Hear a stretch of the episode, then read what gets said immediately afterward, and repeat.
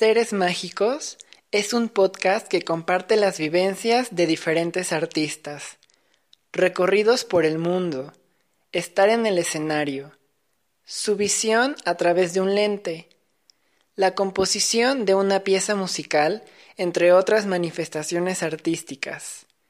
Los seres mágicos son aquellos que escarban en lo más profundo de sí para otorgarlo a alguien más convertir el arte en un vehículo para provocar, inspirar, hacer sentir y abocar reflexión en los demás. Bienvenidos. Bienvenidos todos a un nuevo episodio de Seres Mágicos.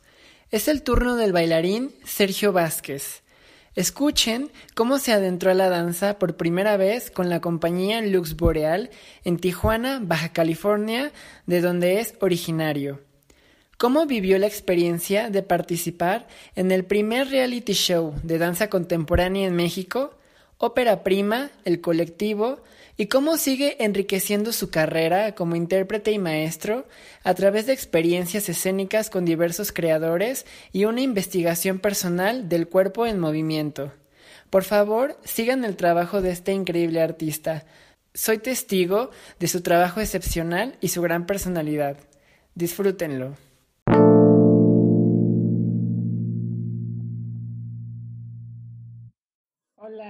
Sergio, ¿cómo estás? Bien, ¿y tú cómo va todo? Bien, ya un poquito más este, ocupada la semana. Ahora sí que con actividades a distancia, pero bueno, de algo a nada, ¿no? Claro, definitivamente. Muy bien. Qué bueno, qué bueno que estés ocupándote en, algo, en cosas. la mente siempre es necesaria que esté ocupada, ¿no? De pronto, bueno, no sé, a mí me pasa. Como ocupado. Yo, por ejemplo, estuve como dos, o sea, desde que empezó todo esto, como dos meses que no estuve haciendo mucho, la verdad ya de repente como volver, entre comillas, a la rutina o volver a como a tener cosas, sí me ayuda un poquito. Bueno, Sergio, pues primero que nada, muchas gracias por aceptar. Este podcast que estoy este, haciendo se llama Seres Mágicos y se está transmitiendo en Spotify, en Apple Podcast, en Anchor y en este caso tú serías el, el séptimo y me da mucho gusto que estés conmigo. Eh, pues vamos a platicar súper casual como sobre tu carrera, tu experiencia en la danza, tus vivencias, ¿sale? Sí, muchas gracias por la invitación, qué padre, qué padre proyecto. gracias, gracias.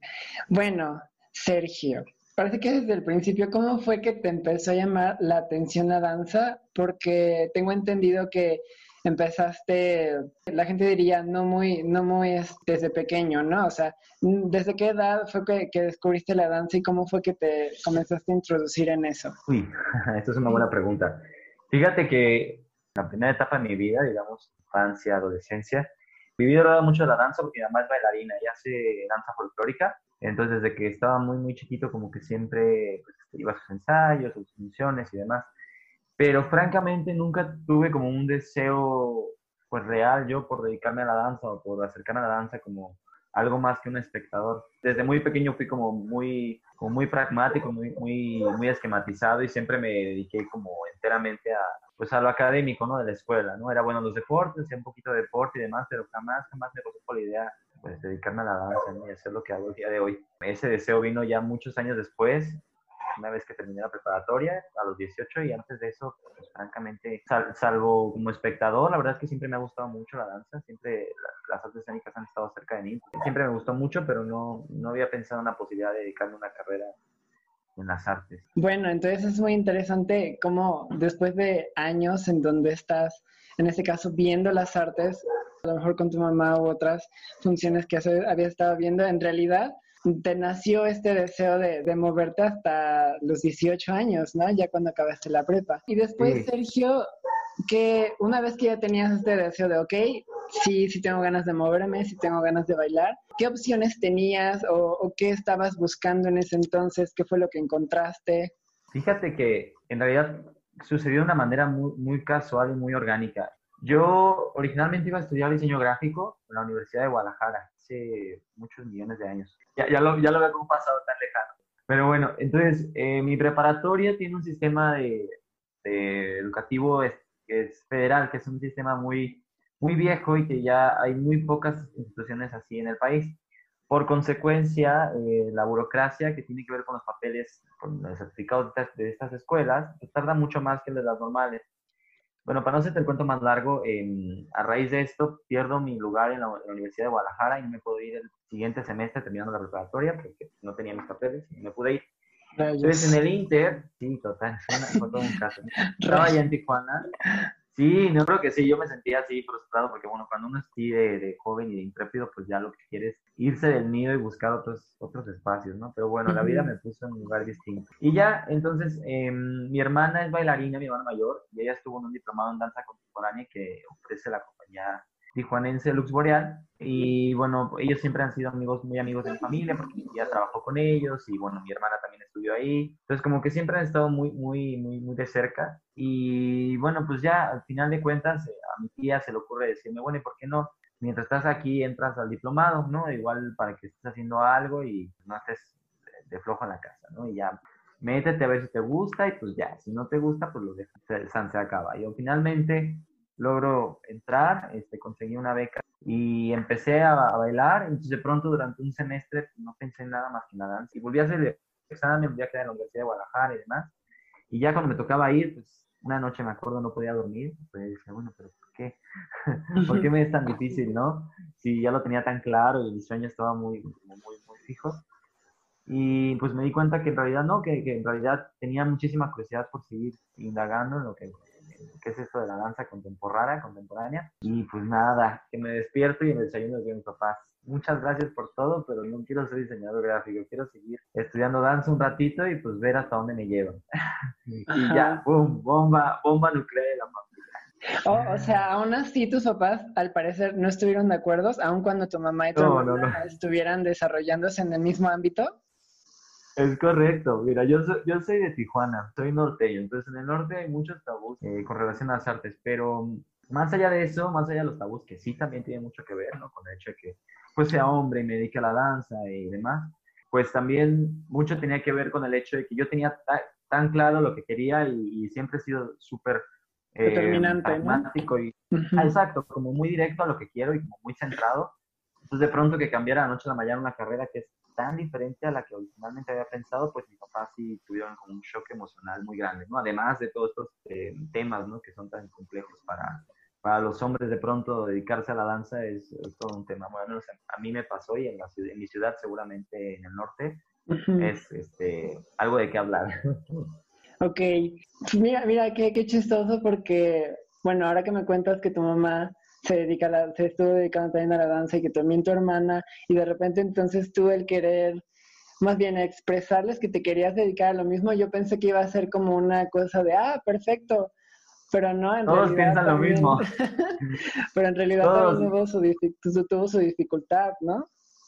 Sí, sí, sí. Y fíjate que sí, todos mis círculos acá no piensan lo mismo, sí, y se, se choquean mucho. Mira, no es que yo les pase la bolita a mis papás, no, al contrario, yo, yo los quiero mucho, los amo y gracias a ellos soy lo que soy, pero, pero sí, o sea, no fue una, pues una cosa tan sencilla como, como pareciera, ¿no? Como uno pensaría, y dices, ah, bueno, claro, mi hermana ya incluso se fue a una universidad, le pagaron sus estudios y demás, y bueno, tu mamá tiene una compañía de teatro, etcétera, etcétera, y siempre viste rodeado del arte, pues es más sencillo, ¿no? Al contrario, bueno, no sé, fue distinto, pero no fue sencillo, definitivamente.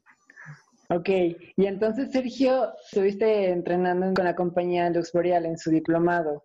Va, a ser como dos preguntas en una sola.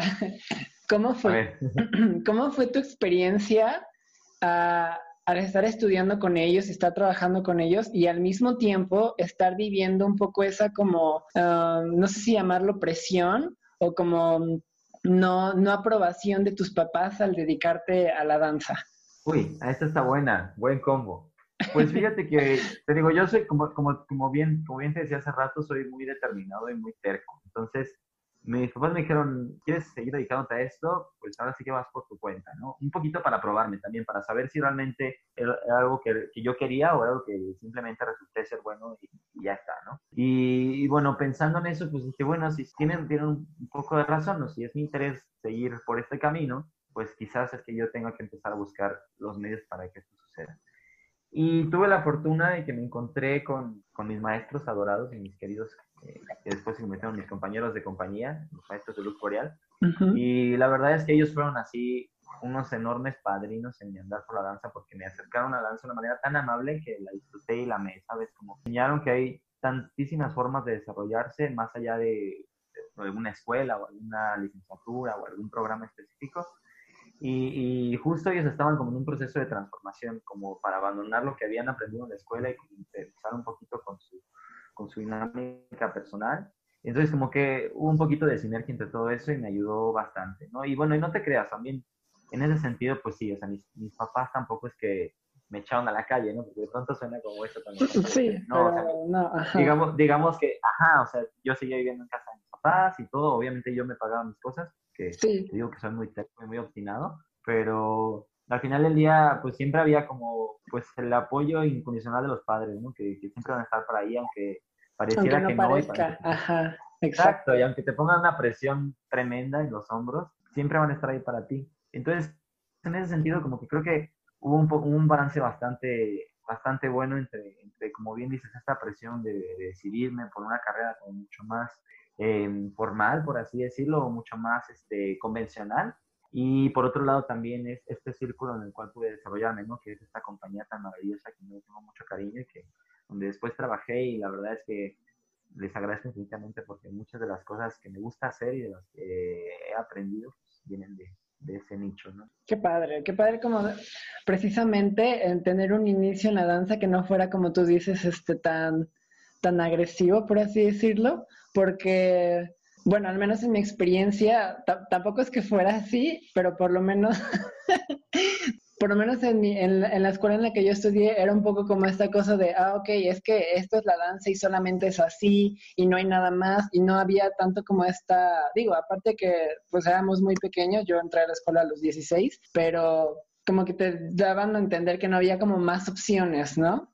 Entonces, qué padre tener como el acompañamiento de maestros que después te hicieron compañeros que en vez de, presionarte o en vez de cortarte como la, el panorama, es como, ok, eh, hay esto, se puede hacer de esta forma y aparte como muy inclusivos, ¿no? Sí, sí, sí, definitivamente sí.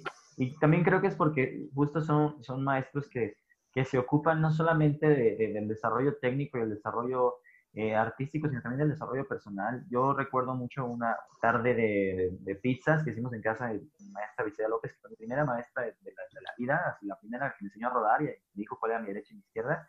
Y justo esa tarde de pizzas tenía como el, el único propósito de como abrirnos el panorama sobre lo que era la danza, ¿no? Vimos eh, desde Pina Bausch hasta BB-8, hasta Rosas, eh, hasta compañías mexicanas como Nírico, cosas como muy, muy, muy diversas y, de perfiles muy distintos, justo porque ella, ella, a ella le hacía esta inquietud de decirnos que la forma en la que incluso ellas hacían danza no era la única. Fue para mí súper valioso, ¿no? Y vimos muchísimas escuelas, muchísimas líneas, Parks, Julia, la EPDM, el Senat, muchísimas escuelas y vimos cada uno de los estilos, justo porque ella quería eso, ¿no? Que pudiéramos entender que la danza afortunadamente es muy noble y no hay una sola fórmula para hacerlo. Exacto, y que también hay muchas formas de convertirse en un bailarín profesional, ¿no? No es como, no solamente puedes ser bailarín profesional entrando exclusivamente a una escuela que te proporciona una licenciatura o entrando a una escuela muy prestigiosa, sino que también hay otras opciones que te pueden dar y nutrir y además bien es como cosa de cosa de uno de cómo toma ese material y cómo se desenvuelve ahora sí que en el medio, ¿no? Es correcto, sí. Pues sí, ah, digo, la verdad es que yo así hice mi carrera también, o sea, tomé un, par de diplomados ahí con ellos y algunos eh, entrenamientos independientes pues, también con la compañía mientras estaba estudiando. Pero pues sí, o sea, digamos que al final del día mi plan de estudios o mi desarrollo personal pues dependió exclusivamente de lo que yo decidí o del camino que, que encontré también, ¿no? Exacto. Ok, Sergio. Y entonces, este, a raíz de toda esta experiencia con la compañía de Lux Boreal, ¿cómo fue que, que te enteraste de Ópera Prima, el colectivo? ¿Cómo fue toda, toda esa experiencia? Porque la verdad es que fue, digo, o sea, el simple hecho de participar, bueno, en un programa de ese tipo y, y que fuera específicamente sobre el nicho de, de, la danza contemporánea, ¿cómo fue toda esa experiencia desde, no sé, a lo mejor de mandar tu video, de hacer una audición? ¿Cómo fue todo eso? Fíjate que yo, yo conocí ópera prima eh, primero con el, de, con el de clásico, con el de ballet, ¿no? Un año antes. Y recuerdo haber visto el primer, capítulo, la verdad es que no lo seguí mucho porque no, había Canal 22 en Tijuana, o no era muy común. En fin, yo lo, lo, lo, vi, vi la audición, vi las audiciones, el proceso de selección y demás, y, y, mientras veía los bloopers así a las personas haciendo ahí su, su audición, dándolo todo, mientras el, el, editor en el video los hacía parecer como algo muy cómico, eh, pensaba justo, decía, ay, qué, qué divertido, sería, sería, padre que hicieran uno de contemporáneo. Y ya, bueno, pasa un año y el año siguiente lanzan la convocatoria de contemporáneo, ¿no? yo estaba por terminar mi último diplomado, y pues varios amigos me dijeron, ay, deberíamos de meter, hay que meter, o deberías de meter, ¿no? Mi hermana me mandó la convocatoria y me dijo, ay, deberías aplicar, eh, el perfil es este, bla, bla, bla. Y ya, pues yo lo chequé, la verdad es que estaba un poquito escéptico porque, pues te digo, apenas me iba a terminar de graduar, entonces pues, todavía no sabía ni bien, bien ni qué onda y me daba un poquito de miedo, verdad. Y al final, al final del día me animé. Ah, lancé mi video y, y pues ya esperando los resultados, había, me acuerdo que entonces había cuatro, cuatro audiciones, una en Jalapa, una en San Luis Potosí, la en la Ciudad de México y una en Mazatlán, que fue para la que yo apliqué, ¿no? que era la que me quedaba más cerca y pues allá está más sencillo. Y de repente aparecen los resultados, los preseleccionados para las audiciones y cancelan Mazatlán. No existe Mazatlán. Y así, no.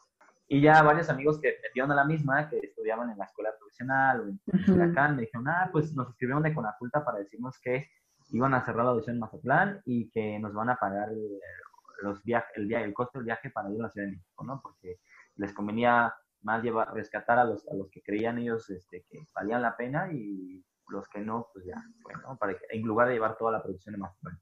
Total que yo no salí seleccionado. Entonces después, por alguna razón, mi mejor amiga y yo aplicamos para la misma audición y estábamos juntos en el diplomado, igual a punto de graduarnos. Entonces estábamos de gira de graduación y le digo, mira, tengo una corazonada. Si por alguna razón no encuentran lo que buscan en la Ciudad de México, que era la última audición, van a abrir la de Barcelona. No, ¿cómo que les digo? Vas a ver. Y ya, fuimos, dimos nuestra función, era en otra, en otra ciudad. Regresé a la madrugada a mi casa y estaba cansado, se me ocurre abrir el portal de Conaculta. Abro el portal de Conaculta y estaban los preseleccionados de Mazatlán y estábamos los dos. Y decía, ah". Habla así, todo histérico para decirle, wow, y nos teníamos que ir en tres días a Mazatlán. Era un viernes y el lunes teníamos que estar en Mazatlán hacer audición ahí nos ves pidiendo prestado, este, corriendo de aquí a allá, consiguiendo dinero para los vuelos, todo así, un escándalo. Porque nos tomó desapercibidos, pues ya habíamos tirado la toalla porque los seleccionados habían salido una semana antes. Y vamos a hacer la audición y pues que me quedo. ¿ah? Después de, no haber estado preseleccionado, pasé a estar dentro de los, 20 seleccionados y yo la verdad es que no me lo podía creer. Francamente, no, no lo podía creer no lo esperaba, pues dije, bueno, si ni siquiera había pasado a tener filtro de video, ¿cómo es posible que vaya a ser seleccionado, no? bueno, finalmente sucedió y pues ya, eh, quedé seleccionado como uno de los 20 bailarines de para Wow, la verdad pues, es que no, pues, Sí, fue una experiencia tremenda porque yo llegué, llegué a conocer a mis compañeros y estaba con gente que yo admiraba muchísimo y que yo seguía su carrera y que los había visto en festivales allá en Tijuana y decía, wow, con estas bailarinas o este bailarín o esta bailarina de la Ciudad de México, lo que sea. Incluso, no sé, había tomado un curso con Karen de Luna, que también había sido seleccionada justo una semana antes. Pues fue para mí un shock, un, shock bastante grande porque pues a mis 20 añitos estaba este, rodeado de gente tan talentosa, ¿no? Que había empezado desde, desde muy temprana edad y que, que son además bailarines brutales y personas maravillosas que ahora son mis amigos del alma y los quiero. Y pues ya así fue, fue una locura. Y pues bueno, el, el programa en sí fue una experiencia maravillosa, ¿verdad? Una catapulta tremenda. No, la verdad es que qué padre, ¿no? Como, como tú mencionas, precisamente, ya sea por internet, seguir la carrera de X persona, de X bailarina, de X bailarín, y de repente estar con esa misma persona en un solo este, espacio en donde se promueve la danza contemporánea, estarte codeando con ellos y tú, como mencionas, en, en ese entonces no tenías como tanta experiencia, por así decirlo, ¿no? Pero mira, algo vieron en ti y por supuesto que era merecido estar ahí. Y entonces, Sergio, toda esta experiencia, ¿cómo fue la experiencia de trabajar con, con nuevos coreógrafos? Eh, fue difícil adaptarte, era difícil, este, bueno, no sé cómo era, pero había muchas cámaras alrededor grabando todo el tiempo. ¿Cómo fue todo eso? Sí, pues era, una cosa medio surreal, la verdad. Por un lado, como bien dices, había cámaras en todo momento y de todo el tiempo y la verdad es que el equipo de producción del programa eran increíbles, eran muy divertidos eh, de convivir, pero sí estaban así todo el tiempo, te estaban entrevistando, todo el tiempo estaban haciendo tomas de ti, ¿no? De pronto el salón ahí en el, en el CENAR se volvía un horno microondas de las luces, ¿no? De tanta iluminación que sudabas en el primer ejercicio. Y bueno, ahí sí, sumado a que estamos en la Ciudad de México, yo venía llegando de Tijuana y para mí subir al tercer piso de la Escuela Nacional era ya suficiente, suficiente para estar cansado. Para Y pues sí, la dinámica del programa era muy divertida, o sea, era como muy expresa, ¿verdad? No había mucho tiempo para hacer proceso, era más bien, eh, pues sí, un proceso bastante apretado y básicamente era aprenderte y sacar el material en tres días para que el cuarto ya se estuviera grabando. Uy, qué pesado. sí, era, era, bastante pesado, pero la verdad es, francamente era muy divertido, porque justo los lenguajes y los discursos eran así muy distintos, muy, muy, muy distintos. Y de pronto tocaba trabajar eh, algo como muy, sí, como alternativo. Por ejemplo, a mí me tocó la primera semana trabajar en el grupal con Vicente Silva y en el, en el, como ya grupos más reducidos, nos dividían en dos grupos con Cecilia Lugo. Entonces yo, por ejemplo, en mi vida había hecho algo, ni, ni como Vicente ni como Cecilia, ¿no? Pero por lo menos con Vicente había como un espacio más grande para, pues sí, para el error, digamos, ¿no? Con Cecilia, con Cecilia Lugo, con la maestra no, porque la maestra usa un lenguaje que es muy técnico, muy específico y, que lo haces bien o lo haces bien, ¿no? O no, no se ve bien, no hay de otra, no hay puntos intermedios. Entonces, pues sí, fue súper, fue muy, muy retador, la verdad, por, justo por la diversidad de lenguajes, pero a veces muy enriquecedor porque justo a mí, a mí, me obligó como a salir de mi cajita en la que estaba, ¿no? Que si bien era bastante sólida, pues sí, era muy específica. Jamás en mi, en mi vida imaginé trabajar con, bajo esta línea y me tuve que, o sea, me vi forzado por la dinámica del programa justo como a, a empujar mis límites y a buscar como esa otra faceta de mí como bailarín, ¿no? Que la verdad es que en una semana no lo logras, pero eh, digamos que el corazón estuvo de por medio y se intentó. Pues tú le, entraste, ¿no? A, lo que fuera que te tuvieran que poner, tú decías, bueno, va, como sea, lo saco y lo hago lo mejor posible, ¿no? Sí, total. Hay un video muy chistoso del proceso de Cecilia Lugo, donde hacen como las tomas así de lo que están aprendiendo. Entonces, literal, yo pasé a ser ese personaje, como te decía hace rato en las audiciones de ópera prima de ballet, pero ahora en el, montaje contemporáneo, el que no sabía nada y que iba siempre atrás de todos así de pronto empecé a, hacer yo ese, ese figurín por detrás, de pronto hacía unas ediciones muy chistosas ahí con música simpática, con mi cara de, de, confusión, porque realmente era muy honesto, no, no, no, no era una predisposición, sino realmente estaba muy sorprendido por lo que tenía que hacer y lo que tenía que sacar en tan poquito tiempo. Pero fue muy divertido, la verdad. Sí. Sí, me imagino que sí debió haber sido una super experiencia. Oye, Sergio, y entonces, una vez que terminó Ópera Prima, y bueno, la verdad es de que, que hagas ajo, como te acabas de graduar y de repente estás, estuviste en un proceso que fue velocísimo, con tantos coreógrafos y con tantos bailarines. Y, y después de que terminó Ópera Prima, el colectivo Sergio, ¿qué pensaste? ¿Te pusiste alguna meta en específico como, ah, ok, pues ahora voy por esto? ¿O, o cómo se fueron dando las cosas después de Ópera Prima? Yo, después de Opera Prima, regresé a Tijuana porque yo en Tijuana tenía trabajo. Yo, yo empecé a trabajar con la compañía, con Luz Boreal, ya oficialmente en mi último año de diplomado. O sea, los primeros dos años estuve como aprendiz, me invitaron, me, invitaron como a seguirme entrenando para no... Porque los diplomados duraban siete meses, entonces entre abril y agosto no hacías nada, se cuenta. Entonces, para que no me desentrenaran, me invitaron como a hacer lo que pudiera en las clases. Pero yo justo ese último año entré como aprendiz a la compañía. Entonces yo regresé a trabajar regresé a trabajar con la compañía y cuando regreso de prima, pues ya entro como bailarín pues de lleno, digamos, ¿no? Ya como de manera... Integrante.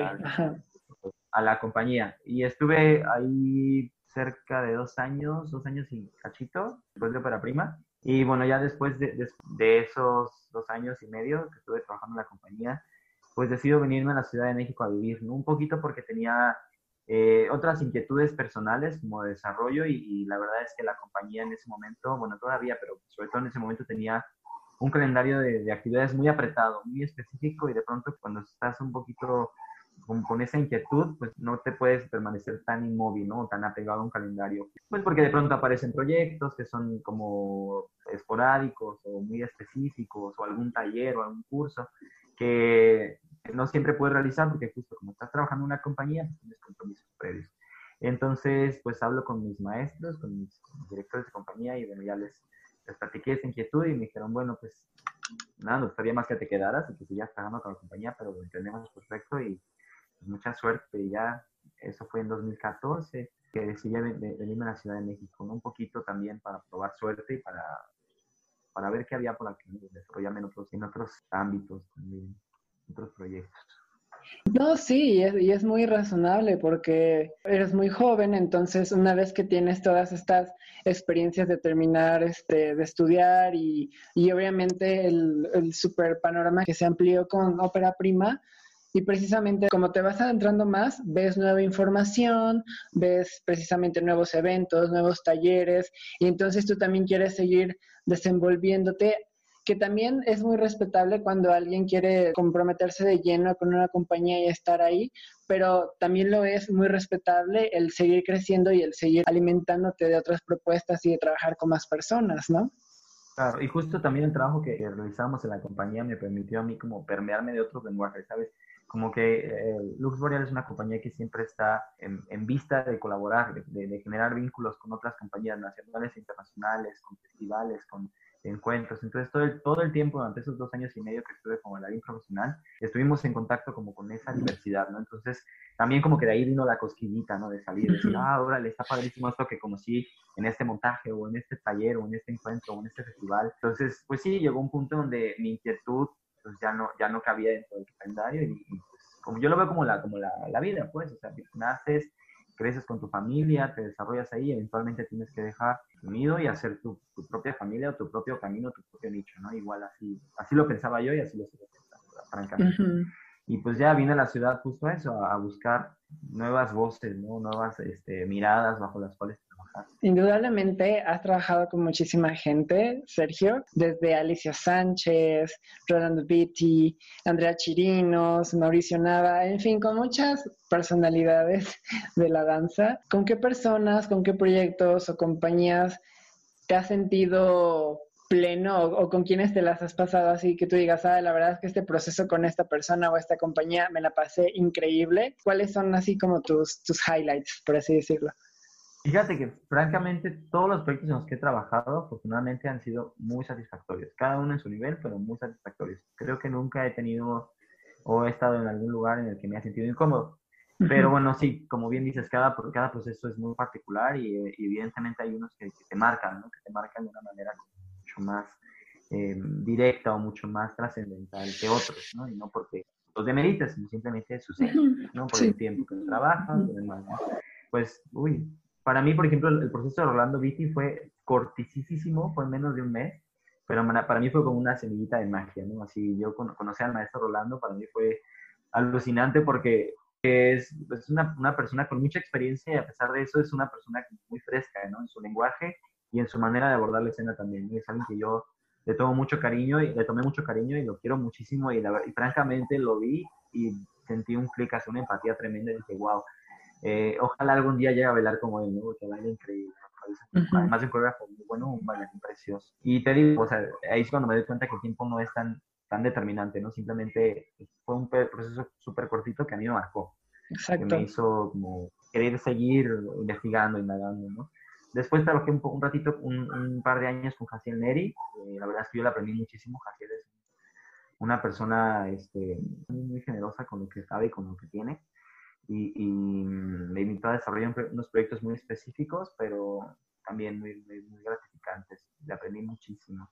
Creo que Jaciel también sería una de las personas a las cuales le tengo mucho cariño. Bueno, Alicia Sánchez, pues sí, la maestra es, es toda una aventura, ¿no? Es eh, una directora tremenda y a la que le aprendes de, de, de todo, ¿no? no solo en el proceso, sino tomándote un café con ella o viendo la ventana incluso en el coche mientras vas hacia el ensayo, donde sea. Es una, una persona con, un conocimiento muy vasto y la verdad es que en su momento cuando trabajamos juntos me cobijó de una manera eh, muy linda, ¿no? Muy, muy, fuerte, muy estricta, la verdad, porque dije lo que ofrece, que, me parece muy rescatable. Es una, es una, una muy, muy, muy directa, muy, pues sí, muy sensata, muy...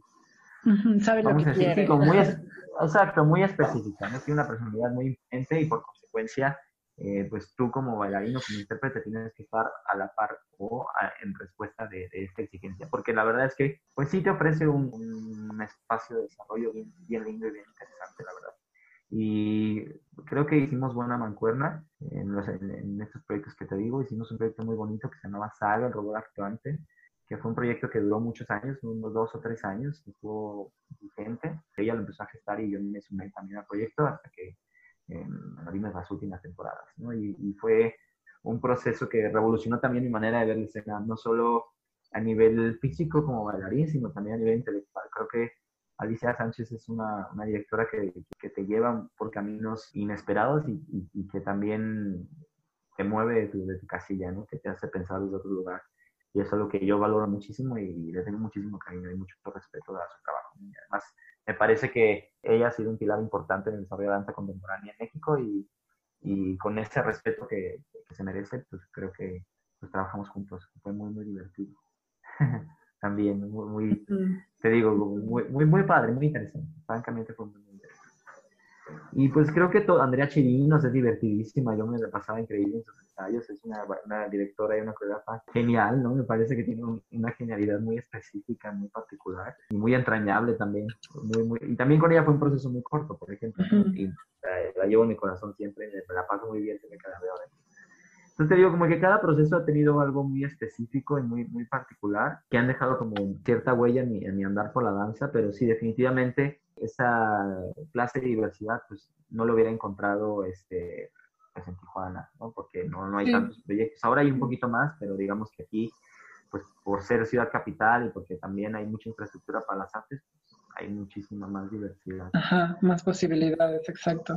Y ahora, Sergio, dentro de todas estas posibilidades, además de que te desenvuelves como bailarín o como intérprete, también estás desarrollando tu propia investigación personal con respecto al cuerpo y por ahí tuve yo la oportunidad ahora sí que a distancia, de tener un poquito de, esa experiencia, porque sinceramente yo ya tenía ganas como de, de, a lo mejor tomar tus clases presenciales en ese entonces cuando estabas dando clase en la cantera, pero igual ya por, por X y razón, por compromisos que, que uno de repente ya, ya va agarrando simplemente no se podía, ¿no?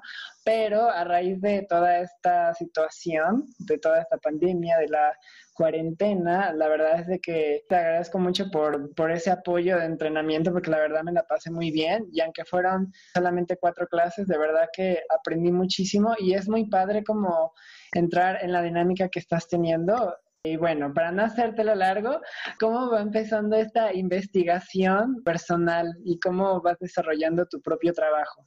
Eh, pues mira, desde que estaba estudiando, como que mis, mis, maestros empezaron a detectar que yo tenía una manera muy particular de moverme o de entender esto. Y como que siempre me alentaron mucho a investigar por ahí, ¿no? justo por eso no, no, no me fui a ninguna escuela, porque tenía tanta curiosidad por investigar lo que yo estaba haciendo que de pronto no encontraba una escuela donde pudiera, decir, ah, ok, con este movimiento me identifico y que, hay empatía con lo que estoy haciendo. Entonces, pues seguí investigando un poquito de lado a, mis estudios, mi, trabajo técnico que estaba haciendo en el diplomado. Y bueno, creo que cuando realmente se consolidó fue por ahí del 2015. Me gané una beca, un apoyo para desarrollar un proyecto durante un año, un proyecto de investigación específicamente en coreografía. Eh, y bueno, este proyecto surge, surge, a raíz de que me quedo sin trabajo aquí en la Ciudad de México. Pues nadie me invitaba a bailar porque nadie me conocía y, o los que me conocían pensaban que estaba en Tijuana. Entonces, como me quedé sin trabajo, dije, bueno, ¿qué puedo hacer? Si no, no nadie me invita a bailar, pues me voy a invitar a bailar yo solito. Ah, Meto esta beca y me gano, me gano esta beca. Y, bueno, justo, justo la idea de la beca era, era eso, desarrollar un proyecto que tuviera que ver con el cuerpo como principal instrumento de creación para la escena y partir de la deconstrucción de la danza para construir un lenguaje pues genuino y personal. Entonces durante este año me dediqué a, eh, a colaborar, pequeño laboratorio, no tan pequeño laboratorio, de unos 3, 4 meses que hice de manera personal, que justo era así, irme 3, 4 horas a un salón de danza y sin música, sin nada, eh, vaciarme y a partir del vacío empezar a construir nuevos caminos para el cuerpo para mi cuerpo, para mi movimiento. Y así estuve durante cuatro meses, luego estuve colaborando con unos actores un tiempo, hice una, una pequeña residencia, con ellos trabajé algunos principios mecánicas de movimiento y, y, estructuras que había encontrado en mi laboratorio para verlos en otro cuerpo y cómo cómo funcionaban y cómo se desarrollaban. Después trabajé un tiempito con otras dos bailarinas, cada una por su cuenta, igual, ¿no? Para ver cómo serían o cómo acontecían estas herramientas en cuerpos ya más entrenados o con un perfil mucho más hacia la danza, ¿no? Y durante ese año la verdad es que encontré, encontré pues sí, lugares o rutas de mi cuerpo que, que me parecían muy interesantes y, y, principios que me detonaron lo que se convirtió en lo que ahora enseño, ¿no? Que es como este pues, lenguaje de todo lo que he ido recolectando a lo largo de, pues, de mi vida y de mi, de mi historia dentro de la danza. Y pues ya eventualmente se dio la oportunidad de dar clases eh, de manera ya profesional aquí en la ciudad. Yo daba clases en Tijuana, pero eh, digamos que nivel un poquito más inicial, con niños jóvenes. Pero ya una vez este, estando acá en la ciudad, me surge la oportunidad de dar eh, unas, unas clases. Aquí primero empecé dando clases en los talleres de Coyacán, con la maestra Isabel Beteta, sufriendo un amigo que se fue a una gira y a partir de ahí, como que ya empecé a, abrir, a buscar otras, otras vías de desarrollo y eventualmente llegué a la cantera, ¿no? Con lo que hasta ahorita ha sido en esta ciudad como mi, casa, ¿no? La que, la que me, con mayor gratitud me ha, me ha cobijado en ese sentido. Y ya, sí, empecé subiendo clases, de pronto empecé a dar clases de manera formal, ¿no? Y algo que siempre me ha movido justo para dar clases es como cómo lidiar con, con, con, esta necesidad que de pronto tenemos los jóvenes cuando bailamos de bailar de aprender unos combos y machincuepas, trucos y demás, con esta necesidad personal que, que, me inculcaron mis maestros de realmente educar al cuerpo eh, pues, de una manera consciente, ¿no? Porque eso de pronto es, es difícil de encontrar en una clase. En una clase que, pues, que, que es muy formativa, generalmente no, no, tiende a ser como muy, muy popular, porque desafortunadamente, te digo, los jóvenes no queremos aprender ya a bailar y sacar el truco en la primera clase. Y por el otro lado está la, la, contraparte pues, de estas clases que son muy de estilo, que son muy específicas y que real, literal son aprenderte secuencias, ¿no?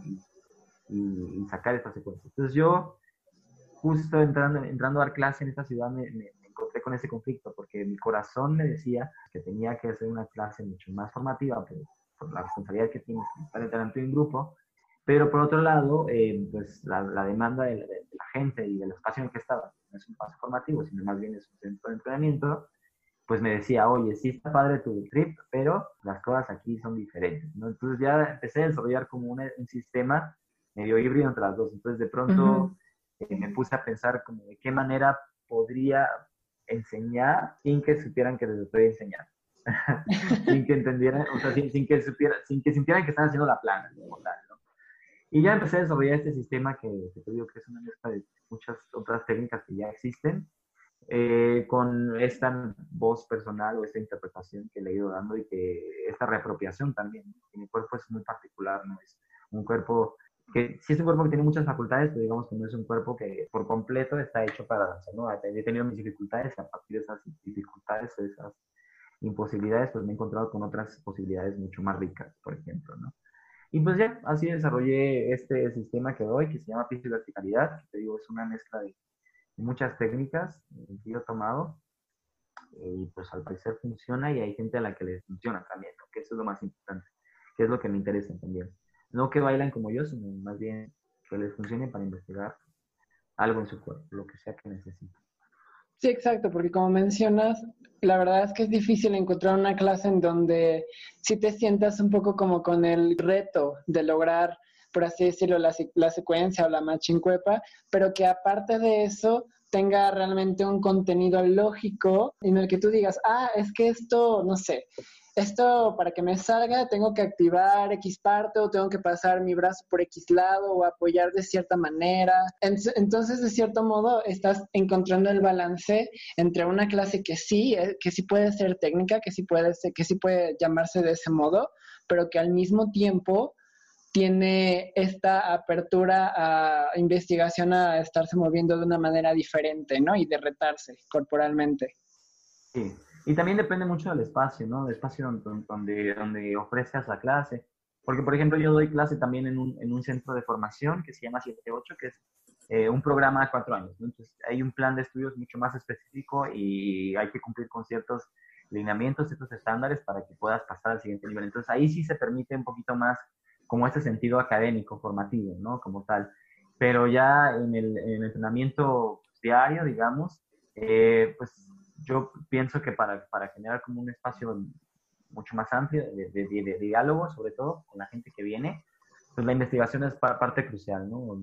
Ofrecer una clase que, que, como bien dices, tenga este reto técnico o, este, o esta suerte o este, pues sí, este vértigo, esta vertiginosidad de la danza que conocemos ahora, con la oportunidad o con la opción de investigar algo muy específico, muy puntual.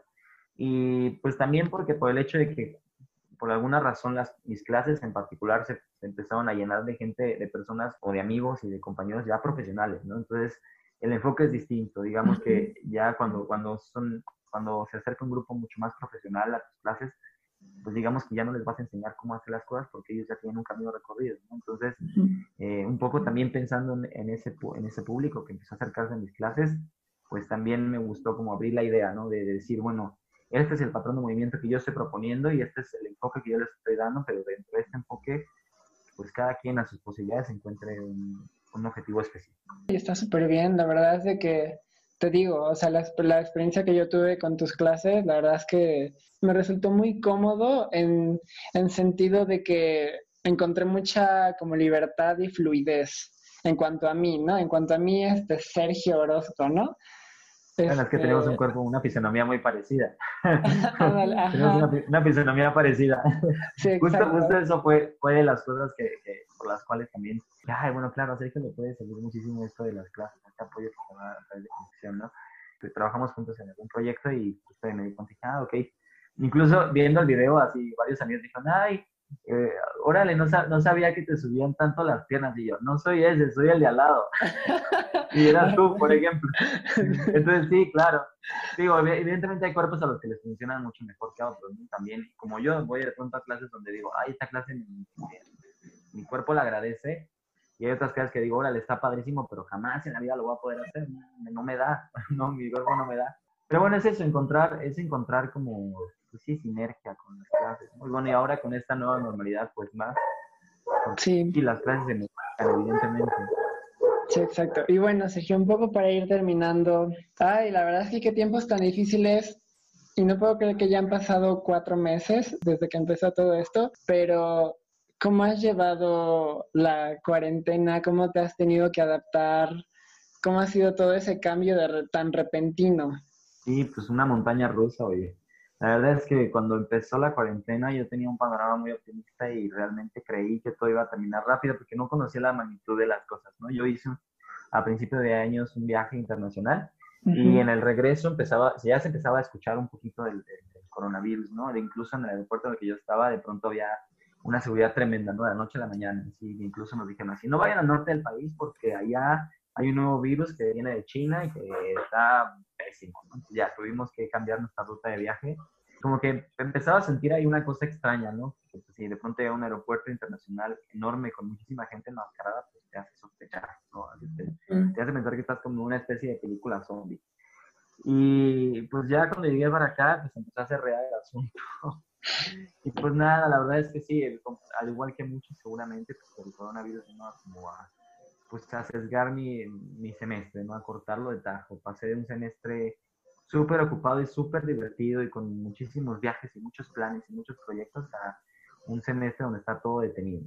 Y, pues bueno, sí, al principio fue un shock, la verdad. Y algo en mi, mi corazón se resistía a creer que, que, se iba a emplear tanto, ¿no? que iba a ser de, de, esta magnitud, sobre todo por el desconocimiento. No sabía muy bien entonces cómo, de cómo funcionaban y mucho menos que todo el tiempo que íbamos a pasar encerrados. ¿no? Sea, al principio la verdad es que sí me empecé como que me rusaba esta, esta idea de la virtualidad, francamente. O sea, como que decía, no, en mi cabeza no cabía la opción de dar una clase en línea, por ejemplo. No decía, no, ese cómo, porque yo, a mí me gusta mucho ver a la gente y, y, sentir la energía y a partir de esa energía como trabajar la clase, modificarla para adaptar las necesidades de la gente, el sudor, no sé, los gritos, lo que sea. Y al principio me resistí mucho, ¿no? Los primeros dos meses yo así me resistí enteramente a dar clase y dije, no, no, no voy a dar clase, no quiero, muchas gracias.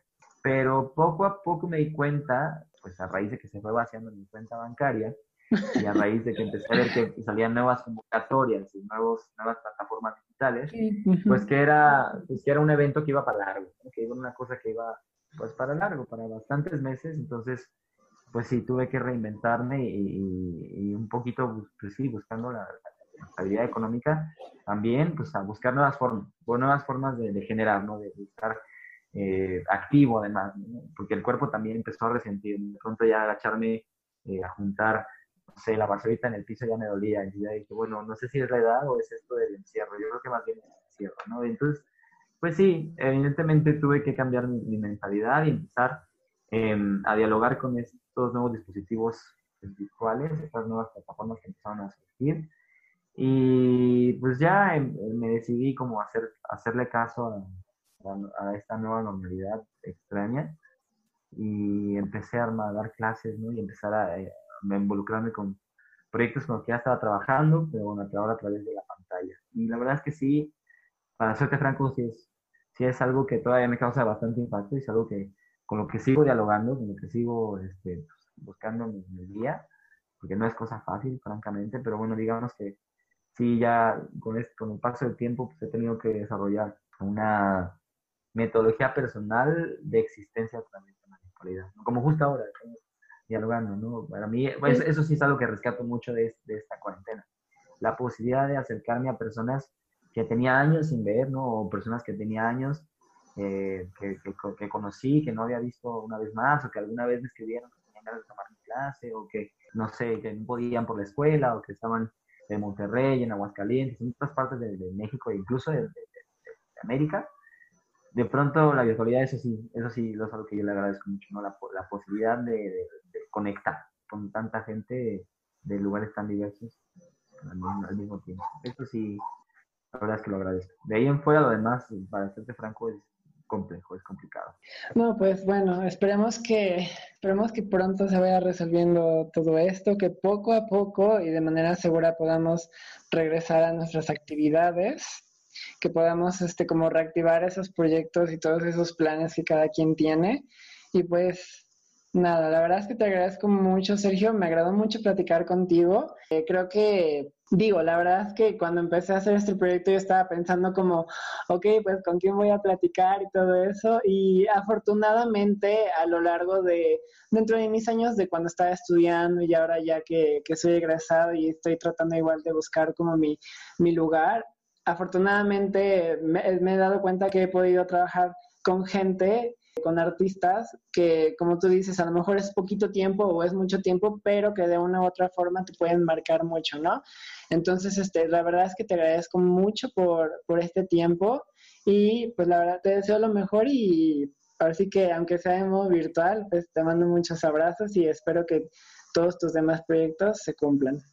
Muchas gracias, Pecayo, a ti por la invitación y por la iniciativa. Siempre es bueno conocernos, conocer nuestra historia, ¿no? A veces asumimos muchas cosas y pensamos que, tal o cual persona ha tenido una vida muy particular y a la hora de la hora nos damos cuenta que era todo el lado opuesto. Y de pronto estos, este tipo de espacios a mí me permiten, eh, pues sí, conocer, conocer a mis amigos, a mis colegas o a las personas que admiro desde un lugar mucho más humano. Así que pues, muchas gracias y muchas felicidades por estos proyectos que y nos estamos viendo.